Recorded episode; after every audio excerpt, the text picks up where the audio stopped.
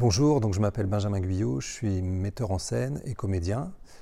Je travaille pour la compagnie Public Aléa, qui est une compagnie rennaise et euh, dont la, démarche, dont le travail euh, se focalise surtout sur les auteurs de théâtre contemporain, inédits pour la plupart. Euh, donc moi j'ai déjà mis en scène un texte de Annie Baker, qui est une dramaturge américaine, en 2017, une pièce qui s'appelait Les Aliens. Et aujourd'hui, je vais mettre en scène un texte qui s'appelle Kilology d'un auteur gallois qui s'appelle Gary Owen.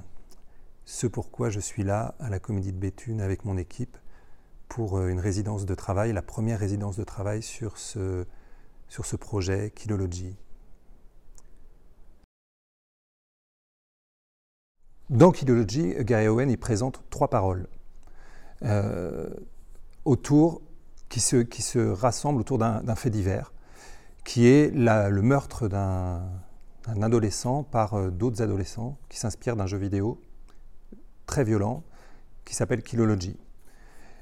Euh, et donc ce sont les trois paroles, d'une part, du père du jeune homme qui a été tué, du jeune homme qui a été tué et du créateur du jeu vidéo, avec comme euh, nœud le, le, fait que le père s'introduise chez le créateur du jeu vidéo pour se venger un petit peu de la mort de son fils. Voilà. Et moi, ce qui m'intéresse dans la pièce, c'est que euh, ce, sont, ce sont des paroles déjà très fortes.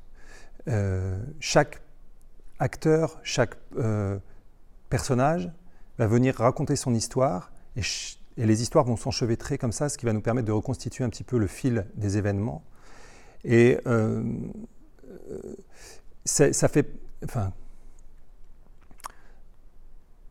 ce qui m'intéresse vraiment, c'est la puissance des, mots de, ces, personnages-là. Euh, ce, sont, des scènes, il y a des scènes assez fortes, assez insoutenables même. Et je pense que le projet, le, but de Gary Owen et moi aussi, et l'équipe par la même occasion, c'est de, d'amener euh, ce regard et cette, cette interrogation sur jusqu'à quel, degré de, de violence, d'horreur on peut supporter. La, question qui est au, qui est au centre, c'est euh, est-ce que est-ce qu'on est encore sensible à une certaine forme de violence en fait?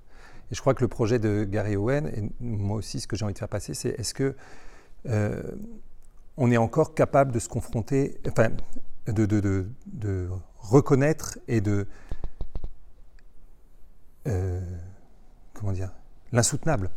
Euh, et la question, c'est est-ce que les jeux vidéo, certains jeux vidéo, certains médias aussi, ne peuvent pas conduire à euh, cette désensibilisation, justement, et un peu une déshumanisation euh, qui fait que euh, certaines personnes qui, qui joueraient trop, par exemple, pourraient passer à l'acte et faire, et, comment dire, reproduire ce qui se passe dans les jeux vidéo. Après, c'est un vrai débat que pose Gary il, il, ne tranche pas, il n'a pas une vision moralisatrice en disant c'est pas bien les jeux vidéo et tout ça, il pose la question.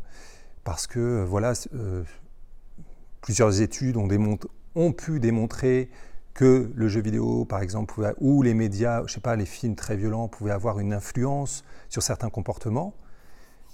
Mais d'autres études ont montré l'inverse, complètement. Donc voilà, il tranche pas, mais il veut mettre ce débat euh, au cœur de la pièce à travers un fait divers euh, voilà, qui est particulièrement violent. Euh, et moi, ce qui m'intéresse au théâtre, c'est que il ne montre rien, Gary Owen, dans la pièce. Il n'y a pas d'acte du tout de violence, tout passe par la parole. Et euh, moi, le théâtre, pour moi, ça permet ça. Et le jeu d'acteur, c'est de se saisir de ces paroles-là pour les transmettre aux, spectateurs, en fait. Voilà. C'est ça qui m'intéresse, moi, profondément dans, ce, dans ce théâtre-là, qui est, euh, qui est, vraiment dans cette mouvance du théâtre anglais euh, qu'on appelle In Your Face, euh, comme, comment dire, dont les représentants, comme Sarah Kane par exemple, ou Mark Ravenhill, avec cette idée de, d'aller euh, provoquer, pas provoquer, mais un peu euh, bousculer le spectateur voilà, dans ses représentations, mais par les mots et pas par euh, des actions. voilà.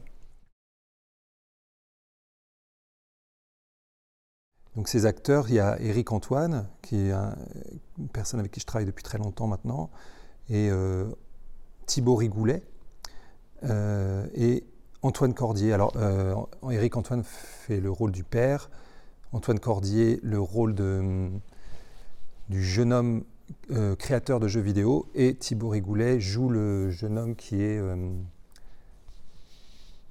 qui subit l'agression. voilà.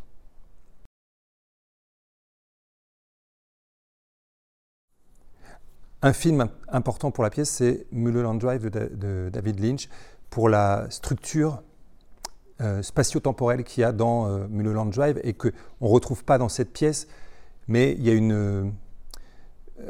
Euh, la pièce étant construite comme un puzzle et où, est, la structure spatio-temporelle est complètement bousculée.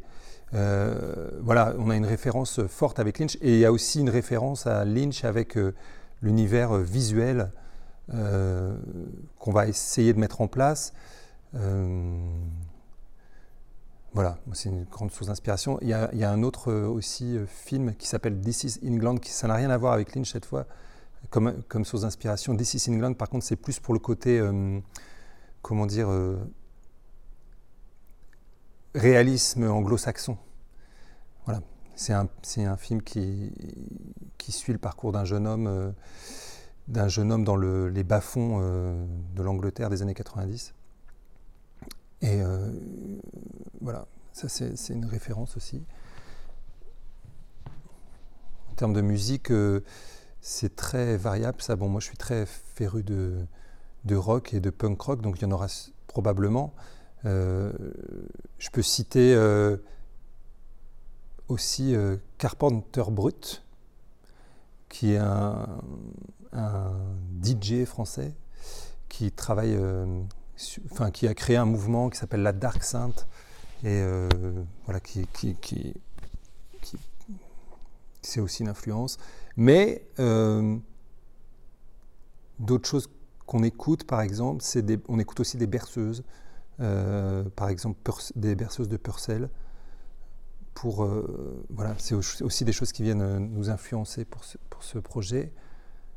Comme influence visuelle, il y a un, un photographe qui s'appelle Eric Johansson, un Suédois, qui euh, travaille sur la photographie surréaliste, c'est-à-dire qu'il travaille ses photos avec des logiciels pour créer des paysages totalement improbables et surréalistes qui n'existent pas, mais c'est de la photographie, on a l'impression il y a un effet euh, de, réel extrêmement puissant parce que ça reste de la photographie. Par exemple, euh, une photo de lui, c'est une, route qui d'un coup se soulève euh, et au milieu de laquelle il y a une fermeture éclair, par exemple.